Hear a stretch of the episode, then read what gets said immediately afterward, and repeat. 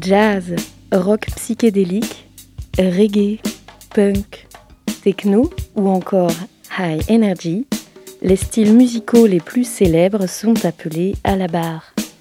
Une histoire du rythme, c'est maintenant avec Charles sur Prune 92 FM. Merci à l'équipe de version papier pour leur euh, émission toujours aussi intéressante et surtout pour leur dernier son très tranquille avec euh, un peu de tranquillité à cette heure-ci. Et justement, c'est bien, que moi ça me permet justement d'introduire le sujet de ce soir qui est en fait, il n'y a, aucun dynamisme, justement. C'est très, euh, c'est un peu une éloge à la, à la lenteur. Et on va être aux antipodes de finalement ce qu'on avait fait jusque-là sur une histoire du rythme. On parlait de sons connus, de styles connus, de styles dynamiques, de styles qui se vendent. Là, on va décrire ce que nous enfin, ce qu'on nous attaquons, pardon, à un style de musique très particulier qui s'appelle l'ambiante. Euh, en fait, ça a été un, un, style qui a été créé par des musiciens expérimentalistes et qui reste encore à la marge. Il faut en fait prendre le temps de le décrire. La tâche est pourtant ardue, puisque l'ambiance est complexe et imperceptible, en plus d'être un style de musique de niche, il faut bien l'avouer. Ce qu'il faut retenir, c'est qu'il n'y a pas de rythme à proprement parler et qu'il est intimement lié à la musique électronique et aux synthétiseurs. L'ambiance fait également une croix sur les paroles. En fait, vous allez vous en rendre compte assez rapidement, l'ambiance permet de se laisser vaquer à son imaginaire. L'auditeur va penser inconsciemment à un environnement. Et c'est là le point le plus important. L'ambiance doit être définie parce qu'il veut vous laisser de la place pour vos pensées, plutôt que son rythme ou l'utilisation de tel ou tel instrument. C'est un style que l'on retrouve fréquemment dans l'industrie cinématographique pour poser une ambiance, et un thème aux images que le réalisateur vous propose. Mais par où commencer, ou plutôt quand? L'ambiante ne date pas d'hier. On pourrait dater les premières productions préambiantes dès les années 70. mais le premier véritable morceau d'ambiante est produit en 75 avec l'apport non négligeable de Brian Eno. Retenez bien ce nom, c'est le cœur de notre sujet. Et pour présenter l'ambiance et rendre hommage aux travaux de son créateur, il vaut mieux reprendre son parcours pour mieux comprendre sa façon de penser. Brian Eno est un musicien, arrangeur et producteur britannique. Titulaire d'un diplôme à l'école des beaux-arts de Winchester, en Angleterre, il s'intéresse à l'art conceptuel, à la sculpture sonore et aux travaux musicaux de John Cage et encore Steve Reich, qui sont en fait des pionniers de la musique expérimentale et surtout minimaliste. Inutile de s'attarder sur ces talentueux artistes, mais plutôt sur leur création. Ce que Brian Eno remarque dans le minimalisme, c'est le fait de jouer de la musique hors contexte, non pas comme une pièce centrale, mais comme une toile de fond cérébrale. Ce premier point l'intéresse beaucoup. Pour mieux comprendre et s'inspirer de ce style de musique, il faut s'intéresser en fait aux précurseurs de ce style. Et c'est ni plus ni moins qu'un certain Eric Satie, grand compositeur français du début du XXe siècle. En fait, ce dernier est l'inventeur de la musique d'ameublement. Plutôt qu'un style, il faut y voir un concept provocateur qui veut associer une musique d'ambiance à un usage précis. Eric Satie veut que cette musique se noie dans l'atmosphère ambiante.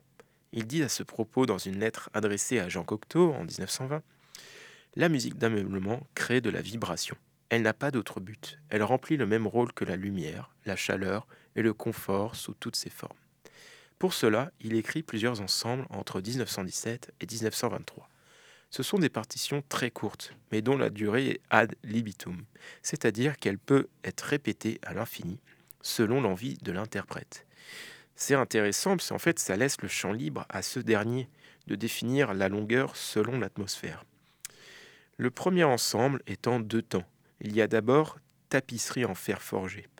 Eric Satie dit qu'il est conçu pour des grandes réceptions afin de recevoir convenablement les invités. Il précise qu'il doit être joué dans un vestibule. Je vous laisse maintenant imaginer la scène qu'il vient de décrire.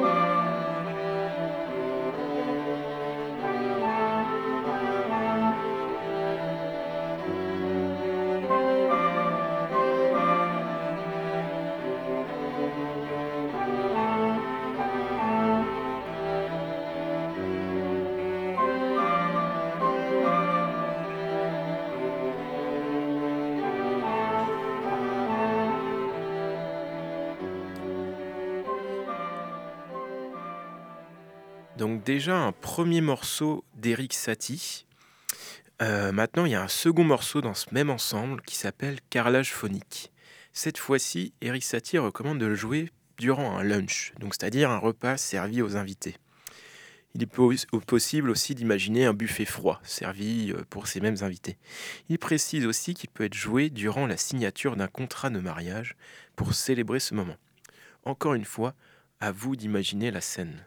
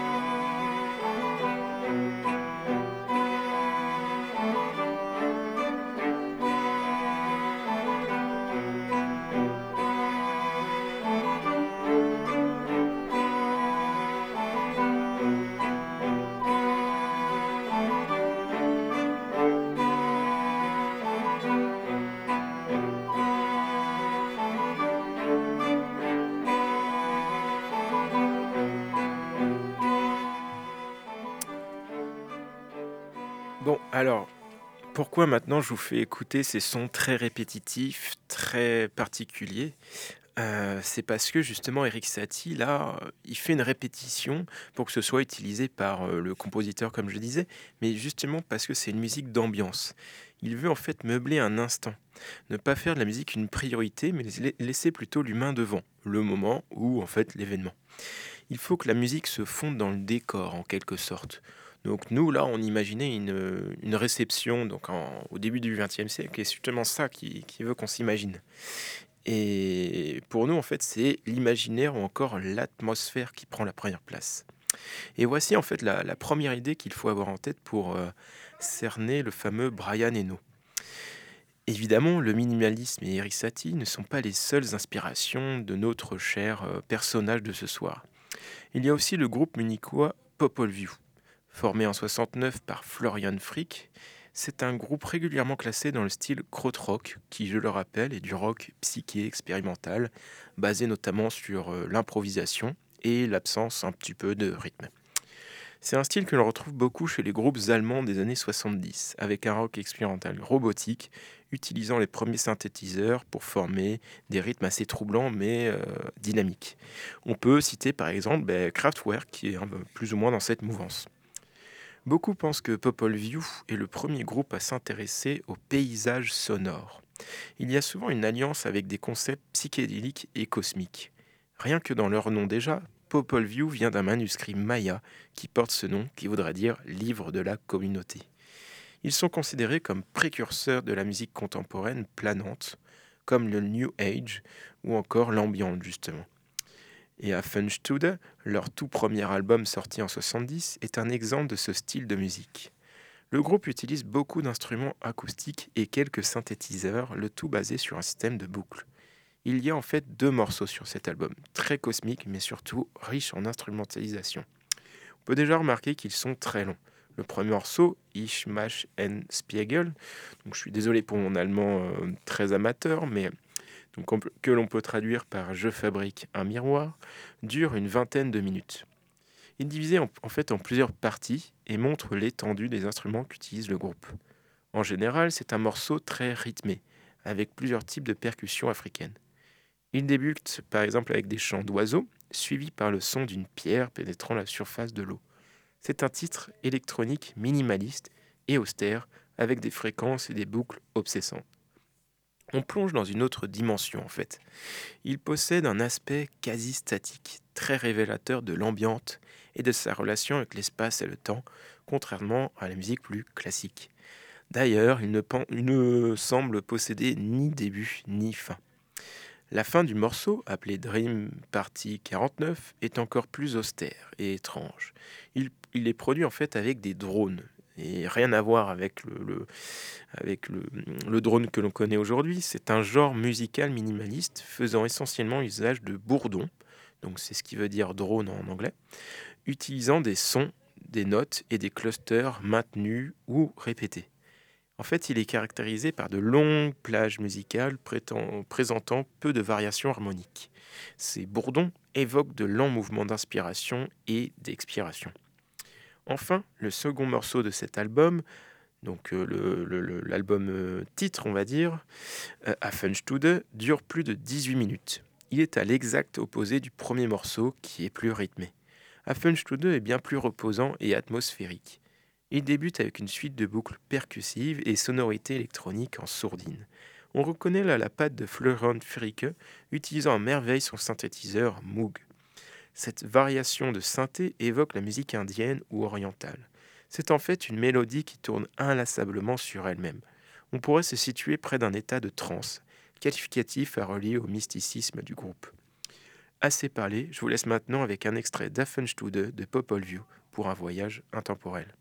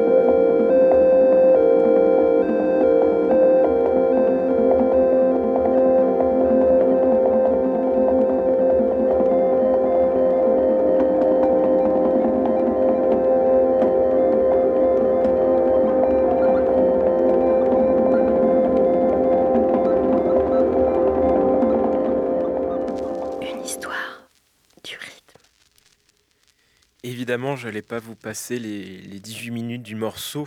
Euh, du coup, j'en ai, fait un extrait en fait. Il commence de manière très étrange sur les six premières minutes, donc j'ai passé juste la toute fin, donc au début, pour vous garder en fait la partie la, plus planante.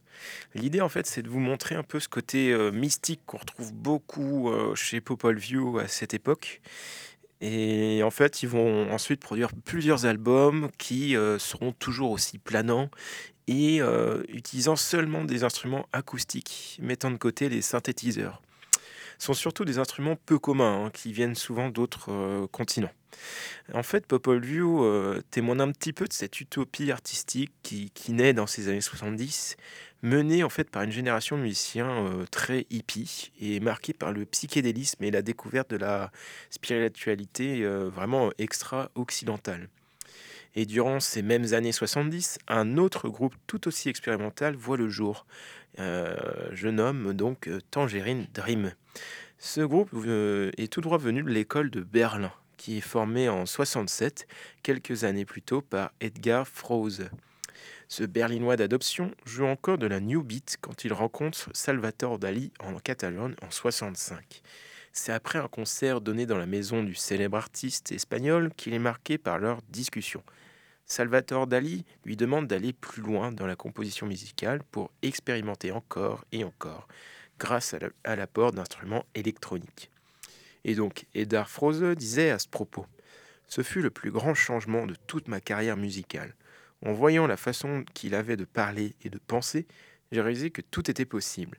Et je me suis dit qu'il était en train d'accomplir à travers la peinture, j'allais essayer de l'accomplir à travers la musique. Donc en fait, cette rencontre le marque suffisamment pour inscrire tous les membres de Tangerine Dream à des cours de composition musicale au Conservatoire de Berlin. Ils suivent les enseignements de Thomas Kessler, pionnier de la musique électronique. Et ils sont en fait dans une recherche constante de sonorité, de musicalité. C'est un véritable laboratoire musical où il n'y a pas que de la musique, mais des rencontres. Le groupe trouve de nouveaux membres à ce moment-là. C'est en fait un groupe de musique d'avant-garde. Après deux albums très krautrock et ou encore de rock très psyché qui sortent successivement en 70 et en 71, Tangerine Dream sort l'album qui se rapproche le plus de la musique planante. C'est la sortie de Zeit en 1972. Cet album est un tournant pour le groupe. Il voit la participation d'un nouveau membre qui n'est autre que Florian Fricke, le leader de Popol View. Le côté euh, krautrock disparaît pour laisser place à un format bien plus planant, où l'instrumentation est quasiment exclusivement électronique, avec notamment deux synthétiseurs VCS 3. L'album est constitué de quatre morceaux, dont les durées sont encore très longues, autour de 20 minutes chacun. Cet album est bien plus expérimental qu'avant on peut le relier à un minimalisme ténébreux qui est caractéristique de l'école de Berlin, qui a beaucoup appris au groupe. C'est en fait une suite de nappes sonores composées d'une superposition de violoncelle, nappes de synthétiseurs et bruitages divers. On reconnaît souvent une atmosphère étrange, mystique, comme si un orgue jouait en fond et était rattrapé par un climat pesant, avec de lentes évolutions de boucles sonores. Est souvent décrit comme l'album précurseur du dark ambient qui serait une musique en fait un peu plus dure, plus industrielle et souvent en fait inspirée des, films d'horreur. Donc j'ai sélectionné le morceau Birth of Liquid Playad qui permet de bien comprendre l'ambiance que veut donner le groupe.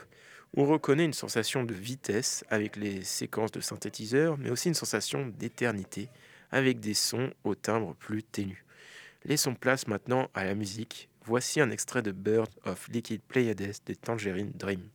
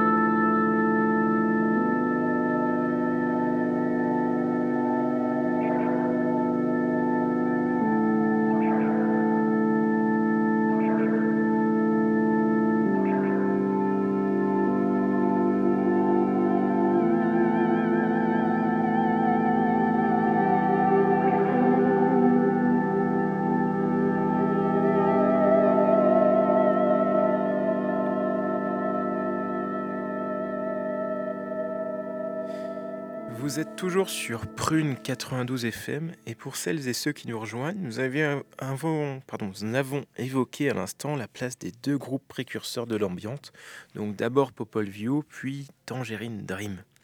En fait, ce qui a plu à Brian Eno chez ces deux groupes allemands, c'est l'utilisation d'instruments électroniques avec des phases très lentes, sans rythme et sans parole.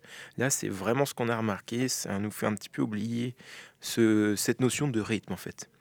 Ils essaient en permanence d'aller en fait à la, limite de la musique, d'expérimenter le plus possible ces nouveaux instruments tout juste arrivés sur le marché. Aussi, on remarque des morceaux très longs, avec une mélodie infinie, caractéristique des compositeurs minimalistes, mais aussi finalement déjà présent chez Eric Satie au début du siècle avec son concept d'ad libitum. Avec ses références avant-gardistes, Brian Eno est suffisamment inspiré. Il peut composer son œuvre et créer l'ambiance. Dans les années 70, Brian Eno est dans sa vingtaine. Il passe toujours son temps à explorer les pratiques artistiques telles que des performances ou des installations musicales revient toujours la question des systèmes, des processus, des concepts et de la participation du public. Il connaît déjà les préceptes créatifs de John Cage que sont créer tes propres paramètres ou mets en place ton propre système, mets en route le dispositif et observe ce qui se passe. En fait, il favorise le processus plutôt que la finalité. Cela permet de contourner la question de l'auteur, de son ego, et de libérer in fine la création elle-même. Il faut savoir que Brian Eno est avant tout un chercheur qui apprend en expérimentant, puisqu'il ne sait pas lire ni écrire la musique. Il se rapproche alors de musiciens pour créer tout en apportant son expertise, qui est de savoir utiliser et mélanger de nouveaux instruments comme des platines vinyles ou des magnétophones. Aussi, son expérience dans le groupe de glam Roxy Music lui donne une plus-value non négligeable, dans l'utilisation notamment de synthétiseurs. On sent qu'il sait bricoler pour créer des nappes sonores, expérimenter de nouveaux sons. Là vient son véritable apport. Dans un premier temps, en 73, il collabore avec le guitariste Robert Fripp et sort ce qui peut être qualifié de musique planante, donc c'est son album No Pussyfooting. Il y a une piste d'environ 20 minutes sur chaque face du vinyle. Cet album est le résultat d'une expérience musicale qu'il avait effectuée plusieurs années auparavant durant ses études à Winchester en 66. En fait, l'idée c'était de mettre deux magnétophones à bobine côte à côte pour que l'un passe à son, que l'autre enregistre et passe à son tour. Cela ferait une boucle infinie. Robert Fripp aurait juste à faire de la guitare par-dessus pour créer une musique qui s'enregistre avec ce magnétophone. Puis à Eno ensuite de sectionner les parties qui lui plaisent pour appliquer des effets électroniques comme un délai ou un ralentissement. Et ça a donné en fait cet album. En fait là c'est plus une expérimentation. Il cherche à mélanger des instruments acoustiques et électroniques. Entre introspection et expressivité instrumentale, il est sur la voie de l'ambiante. Mais c'est deux ans plus tard qu'il va véritablement produire un album purement ambiante. Intitulé Discrete Music, il offre des morceaux très longs, allant de 5 minutes à 31 minutes, rien que ça. Avec sa pochette énigmatique, qui est en fait une, une photo quasi noire d'un bâtiment que l'on devine à peine, on sent que Brian Eno cherche à diffuser son art tout en expérimentant. Et donc, pour cela, il va lier une grande partie des concepts cités précédemment en un seul morceau, un seul album, pardon. Quelques mois auparavant, il a été victime en fait d'un accident ayant entraîné une hospitalisation et aussi une opération chirurgicale. Il a dû rester à l'hôpital durant plusieurs semaines et donc il explique dans les notes de son album que pour patienter durant sa convalescence, il a commencé à s'amuser avec une harpe offerte par une amie et que la texture de l'album lui est venue comme ça. On a déjà un premier album. Brian Eno compose selon un environnement. Ici, c'est la convalescence, le repos, la récupération. Honnêtement, en écoutant son discrete music, on comprend rapidement l'idée, vous allez voir. Il n'y a pas de rythme défini ni de repères palpables. Brian Eno nous fait comprendre qu'il est dans une solitude souhaitée, entièrement dédiée à l'expérience de l'écoute, dont la jouissance progresse et s'enrichit au fil de l'œuvre. Ce long morceau titre d'une demi-heure mérite bien son nom, car il est des plus minimalistes. Il utilise pour cela un synthétiseur AKS et sa fameuse harpe. Les quelques notes de musique, rares, discrètes, ténues, répétitives, coulent tout du long en cycle fermé, et l'ensemble est d'une beauté d'un apaisement absolu. Avec ses idées d'apaisement et cette perte de notion de temps, Brian Eno montre que la musique n'est plus un produit qui fonctionne en soi, mais prend pleinement son rôle de fabrique à sensation. il vaut mieux vous laisser dorénavant avec le morceau titre Discrete Music de Brian Eno pour quelques minutes de repos.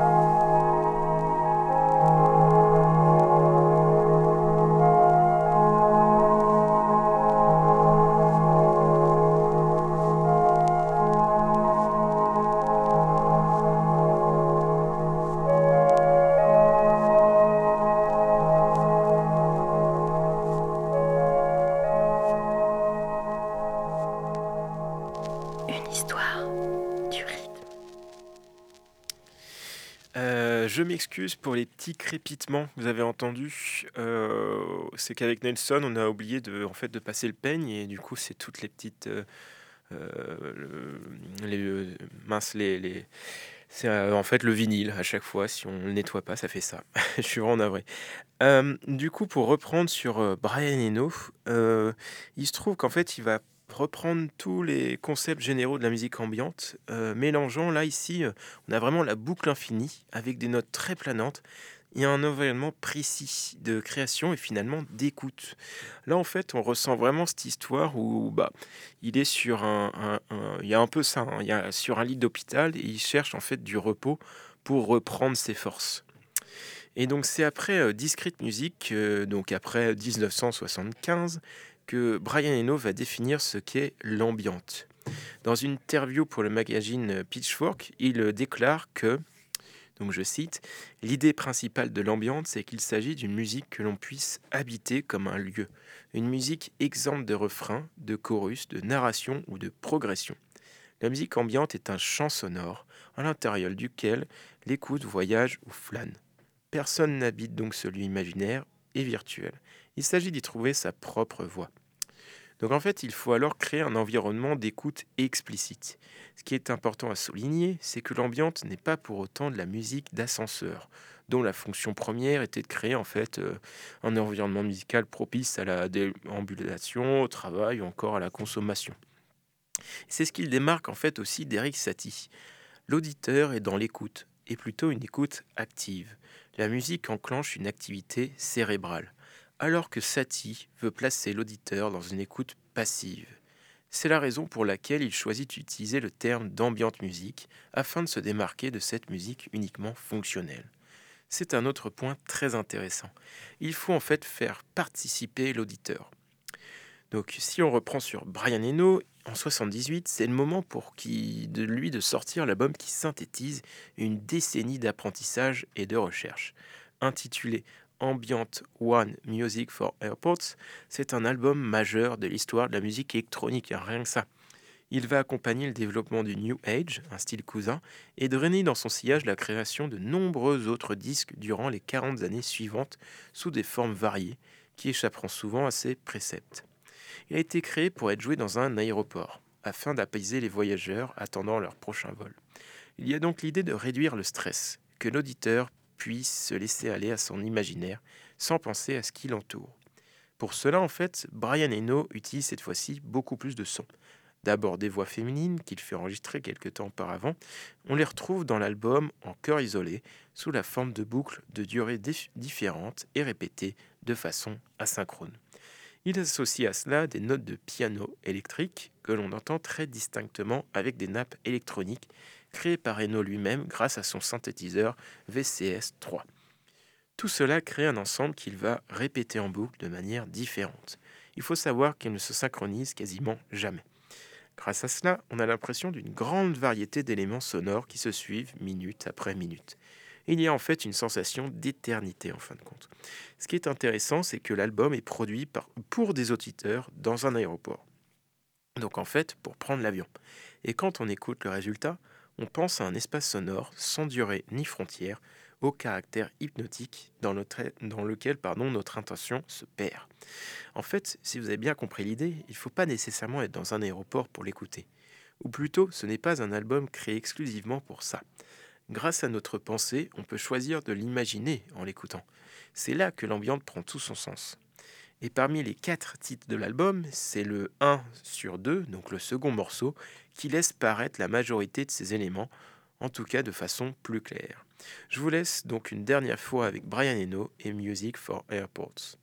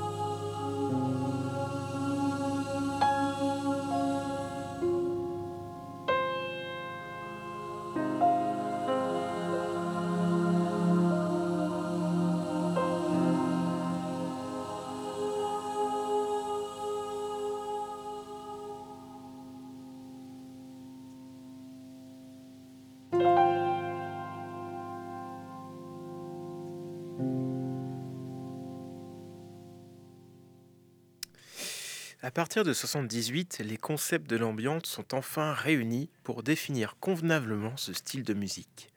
Brian Eno va continuer à écrire encore plus de morceaux dans la continuité jusqu'à encore aujourd'hui où sort d'ailleurs cette année son 72e album solo du haut de ses 74 ans. Il laisse derrière lui une œuvre monumentale dont plusieurs grands musiciens vont s'inspirer pour laisser leur marque. C'est le cas par exemple d'Hiroshi Yoshimura, un compositeur japonais des années 80 qui a importé cette idée de composition sonore dans son pays natal, à l'autre bout de la planète. Au lieu, pardon, de laisser vaquer à l'imaginaire comme l'entend Brian Eno, Hiroshi Yoshimura souhaite se rapprocher du concept de musique d'ameublement d'Eric Satie. Il cherche à lier l'ambiante au konkyo ongaku, qui signifie musique environnementale, en utilisant les mélodies minimalistes des artistes américains. Il y a en fait une recherche d'habillage et d'harmonisation des espaces domestiques, mais aussi publics. Ces compositions sont enrichies de séquences de synthétiseurs contenues par de plus lentes boucles mélodiques auxquelles succèdent des plages tempérées qui invitent à la contemplation. Hiroshi Yoshimura travaille avec des compagnies, des institutions ou encore des architectes contemporains pour créer. En fait, ce sont ses principaux commanditaires. Donc les albums sont créés selon une demande précise. Il faut aussi remettre aussi cela dans un contexte de l'époque. Dans les années 80, le Japon, à l'économie toute puissante, a vu dans le Kongyo Ogonku, donc la musique environnementale, un bon moyen marketing de vendre ses produits high-tech en toute relaxation. L'avant-garde est au service de la consommation. Et en réponse à ce monde, qui ne s'arrête pas, et l'agitation urbaine du Tokyo des années 80, Hiroshi Yoshimura produit l'album Green en 86. Il faut savoir que celui-ci justement vient à contre-pied. Il est pas, enfin il est créé pardon sans commanditaire. C'est une composition donc personnelle qui est purement artistique. Et pour le décrire, un journaliste de Libération dit il illustre la philosophie d'une musique discrète et lactique idéal pour aider l'âme à se guérir des désagréments de la vie dans la supernova capitaliste qui a fait florer dans une société japonaise plus prospère. Cet album rentre dans une philosophie de lenteur, de douceur. Il vise une harmonie de l'humain et de son environnement, à travers un élange de la quiétude dont le but est de répondre à la pollution sonore croissante du monde urbain. Cela rappelle certains des préceptes de l'art du jardin japonais qui a toujours pris en compte la dimension sonore des objets et des éléments naturels. Et pour mieux décrire ce que je, veux vous expliquer, voici le titre Feel d'Hiroshi Yoshimura, qui laisse une place importante à la spatialité et rend bien hommage à l'ambiance tout en respectant le concept japonais de Kongyo Ongaku.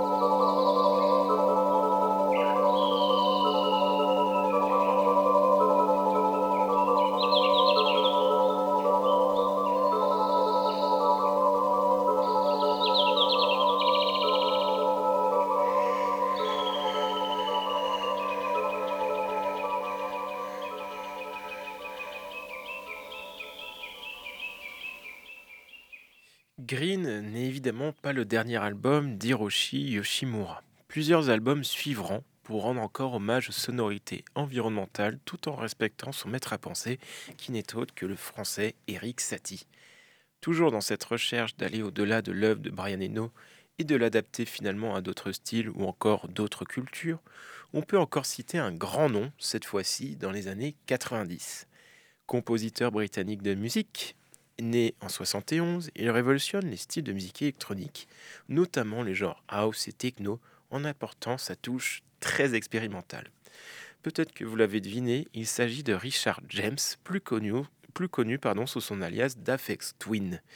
Véritable ovni de la musique électronique, il apprend très tôt la musique et s'entoure durant son enfance de cassettes, magnétophones ou encore des sortes de pré-synthétiseurs, on va dire. Dès le plus jeune âge, il aime bricoler ses machines pour produire de nouveaux sons, et ce durant son adolescence dans les années 80. C'est à la, fin de cette décennie que tout change pour le producteur britannique. Après avoir rencontré son ami Grant Wilson, il sort son premier EP, donc intitulé Analog Bulb Bath, sous le pseudonyme Afex Twin.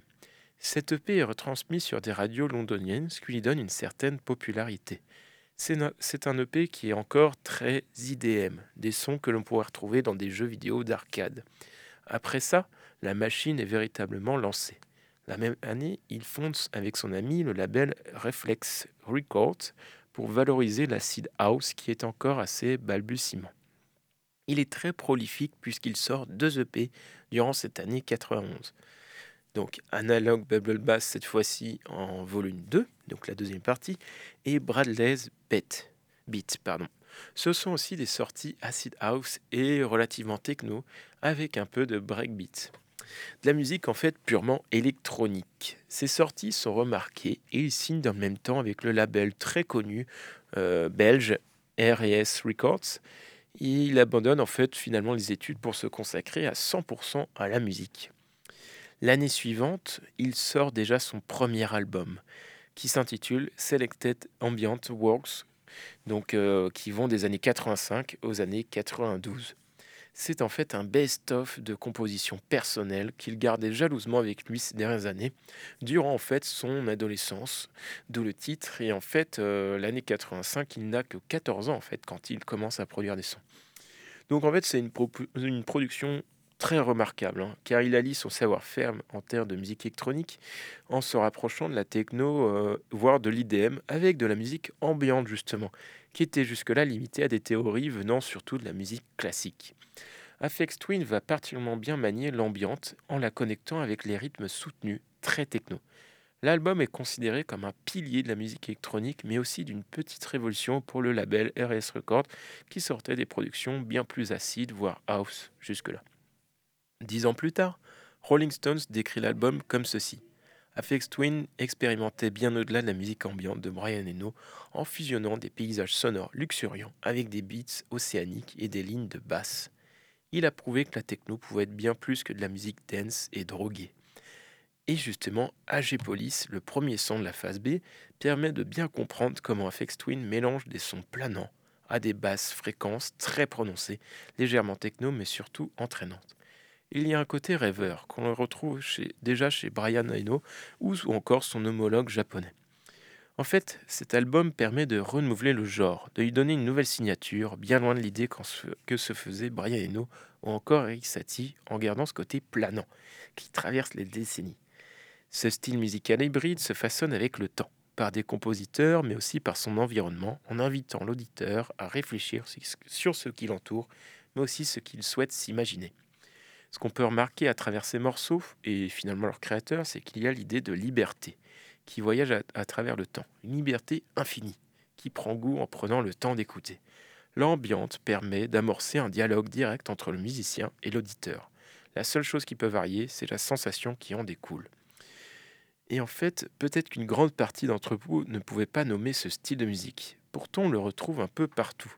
C'est principalement le cinéma qui va s'en servir allègrement pour construire l'imaginaire du spectateur quand l'image atteint ses limites peut prendre pour exemple David Lynch et son célèbre Twin Peaks, plus que légendaire. Mais malgré le nombre important de productions, il y a peu de lieux ou de festivals qui diffusent de l'ambiance encore aujourd'hui. C'est un genre musical qui reste consacré à l'écoute domestique ou du moins solitaire. Fort heureusement pour nous, l'ambiance n'a aucune limite. L'imaginaire qu'elle dégage ne peut donner des idées aux jeunes compositeurs et compositrices d'aujourd'hui, d'autant plus avec l'amélioration de l'accès aux nouvelles technologies. C'est sur cette note réjouissante que je close cet épisode à la fois aussi technique que philosophique. Je remercie encore et toujours mes fidèles compagnons, Nelson à la technique et Amélie à l'écriture. Vous allez pouvoir retrouver l'équipe d'Iron Malt juste après, mais avant, il faut laisser la place à Afex Twin et son Agiepolis si planant.